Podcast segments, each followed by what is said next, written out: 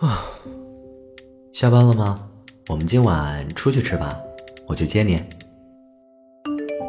嗯，快了。怎么，你都收拾好了？当然啦。哎呦，没想到我们居然有这么多零零散散的物件。时间过得好快啊，不知不觉已经二十年了。是啊，我看到你一直留着的那只纸箱子了。我想起了我们在一起过的第一个圣诞节。怎么，圣诞老爷爷迫不及待想帮我实现愿望啦？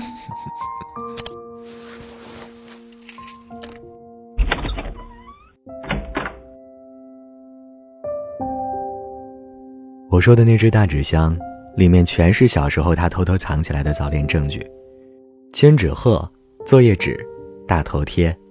每次看到这些，总感觉我昨天还在学校后门等他放学。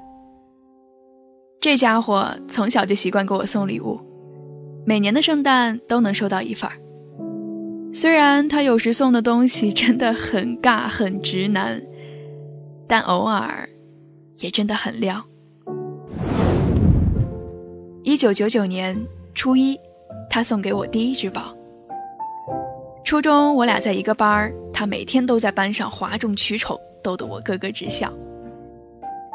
那年圣诞，他自以为特别帅的把这个破包甩到了我课桌上，课桌上的作业本都被他甩到地上了。后来他偷偷告诉我说，这个破包居然要二十块钱，那是他攒了一个月的小浣熊干脆面的钱。我对他的第一印象啊，就是戏精。哎，开学第一天就看到他拿着剧照在那瞎嘚瑟，像不像？多像呀！二零零零年初二，我们偷偷有了情侣表。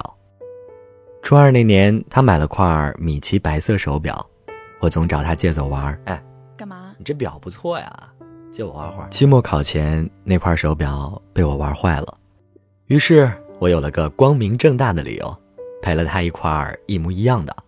凑成了一对情侣表，但是他从来都没有戴过，一直偷偷藏在笔袋里。也是这一年，学校组织春游，师傅，我们有了人生的第一张合影。拍一张呗，谢谢啊。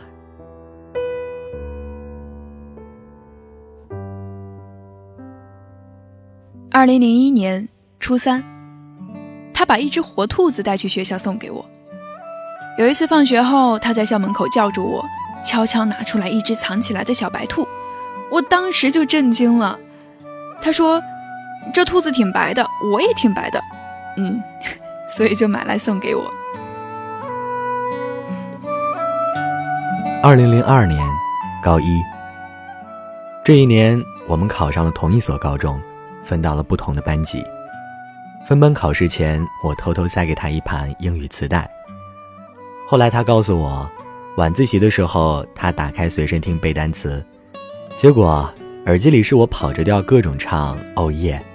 他还说，那可能是他听过最搞笑的一版《我是一只鱼》了。二零零三年高二，我们有了最原始的自拍大头贴。高二分了文理班，我错选了理科，又离开了原来的班级。每天心情都很糟糕。邱老师送了我一本书，书名叫《你今天心情不好吗》，封面上还贴上了他自己的大头贴，还故意耍帅梳了一个郭富城的中分头。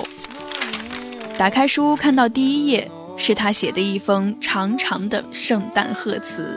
言，看到这本书，你可能会觉得很奇怪。也是从那个时候开始，我发现面前的这个男人。开始变得细心而又浪漫。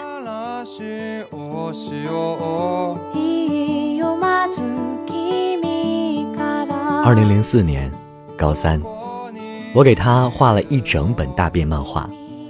毕业前，大家都拿着校服到处找人签名，那时候还流行同学录，我没给他写同学录，反而给他画了一本漫画，里面画的全都是我们俩。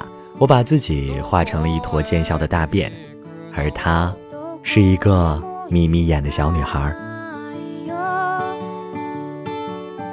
二零零五年大一，那一年是邱老师的直男癌发病期。我们终于高中毕业了，摆脱了家长和老师反对的早恋，却开始了更加艰苦的异地恋。邱老师放假回来看我，从背后偷偷拿出了藏了很久的土粉色猪捧花，还得意的跟我说：“这是北京西单最流行的礼物。”是吧啊，啊，这什么东西啊？猪猪捧花啊，这可是北京西单现在最流行的礼物。神经病吧你！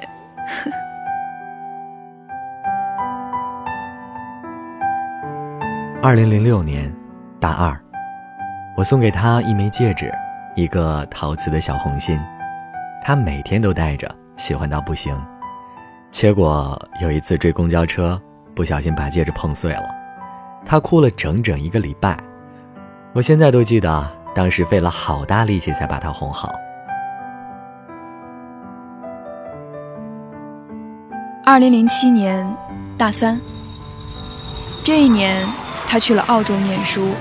打了半年工，给我买了一个 Nano 随身听，里面装满了我们从小到大爱听的歌，还放了好多他的照片他说我把这里面的每一首歌都听够一百遍，他就回国到我身边了。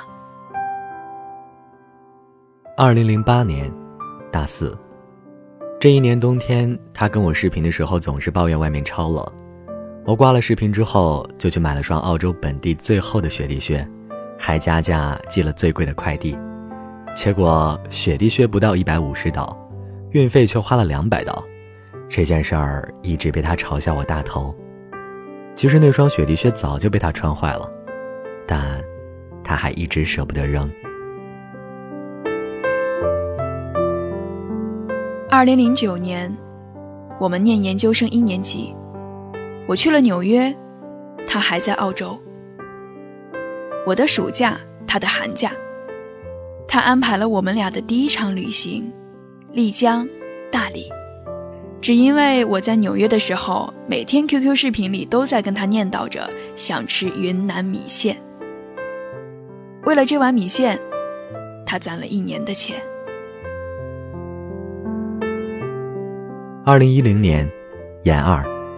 我给他录了一段跨洋视频，这是我们异地恋的最后一年，我找了身边所有的好朋友，给他录了一段生日祝福，每一段祝福都是我最想跟他说的一句话：我们的心永远在一起。虽然跟认真祝福的朋友相比，最不正经的就是他，但那一刻，我在视频前哭成了傻子。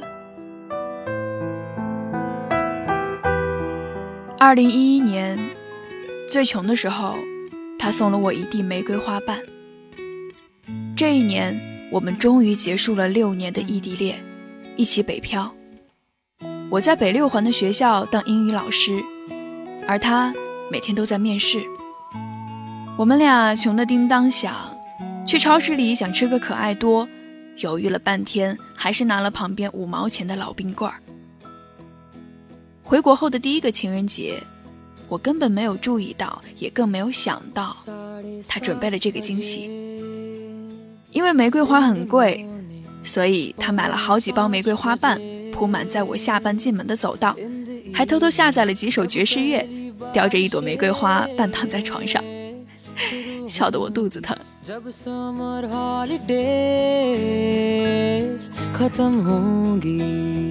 二零一二年。我工作一年，送了他人生中的第一件奢侈品。这是我们北漂的第二年，我当上了金融民工，每天从北五环外的天通苑坐地铁到国贸上班。这一年我刷了两个月的薪水，给他买了一个香奈儿钱包。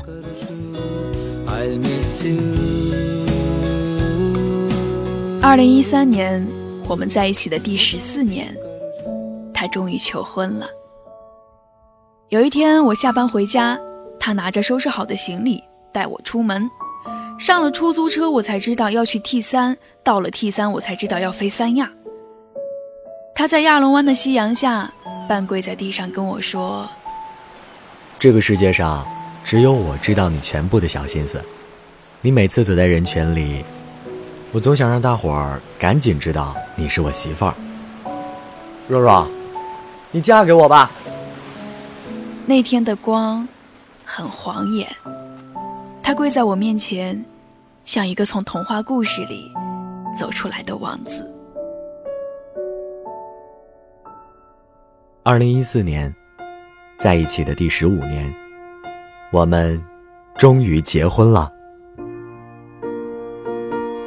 婚礼上，我跟他说：“你呀，还是操场上的那个女孩，白白的，眯眯眼。”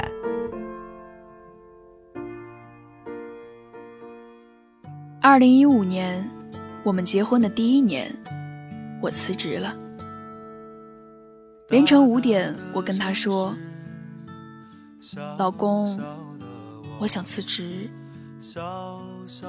他没说话，却在下班后买了一瓶香槟回家，跟我说：“你放心，家靠我养，你只管放心去做喜欢的事儿。”也在这一年，工作应酬多了，项目压力大了，他每天只能睡三个小时。金色的月亮，黑色夜空。二零一六年，他的创业项目上了深圳卫视，受到真格基金徐小平老师的青睐。我的年薪涨到了七位数，我俩的小家终于实现了一把迷你版的财务自由。但这个时候，我做了一个决定，裸辞去环游世界。我花完了所有积蓄。送了他一场低配版的环球旅行，我们走了二十三座城市，十二个国家，那是我们人生中最棒的记忆。二零一七年，为了给我降压，他变成了我的永动机。gap 结束后，他回去金融行业继续搬砖，而我成了大家口中的创业狗，每天埋头创业。压力特别大，工作强度一大，身体就开始吃不消。在这一年，我患上了轻度焦虑症，心情特别烦躁。圣诞节那天，我加班到很晚才回家，一推门，全身充着空气的他，拿着一个乐高跟我说：“当当当当，Merry Christmas！”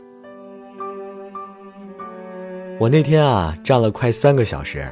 一直充着气不敢坐下，生怕他随时下班开门回家。二零一八年，我们过上了两人两狗的小日子。今年我慢慢学会了平衡生活与工作，还悄悄跟他一起立了一个 flag，记录我们在一起的每一天。我们在一起的第二十年。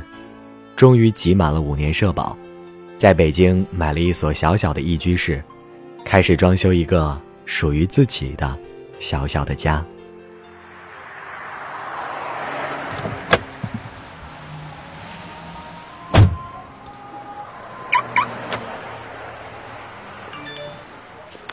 我下班了，你到了吗？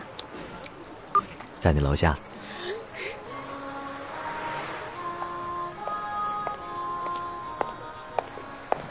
等了多久了？我们去吃什么呀？不急，柔柔，先送你个礼物。不是吧你？圣诞老爷爷今年给我准备了什么呀？喏，这个，收好了。这是我们的房子装修好啦。嗯，喜欢吗？少来了你。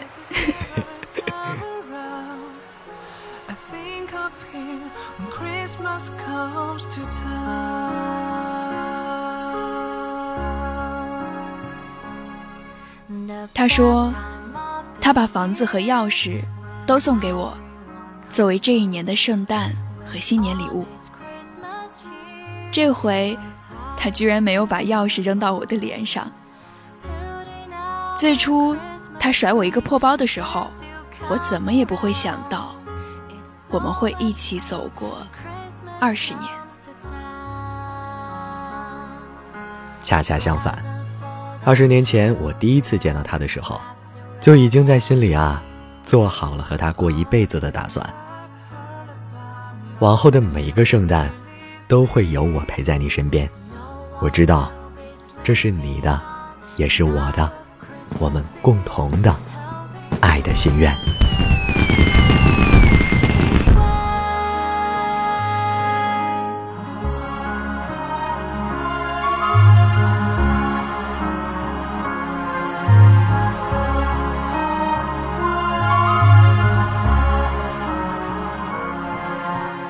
这里是由光年和自如共同播音，收录在素色光年声音专辑内的。想陪你度过漫长岁月。如果你喜欢这期声音故事，可以在微信公众账号内搜索 “DJ 光年”，添加关注，就可以看到本期节目的文稿和背景音乐了。公众号后台回复“微信”两个字，可以获取我的私人微信二维码哦。扫一扫，加我为好友。每一个你失眠的夜晚，都可以把烦心事儿说给我听。好了，夜很深了，今晚做个甜甜的梦吧，早点休息，好梦，晚安。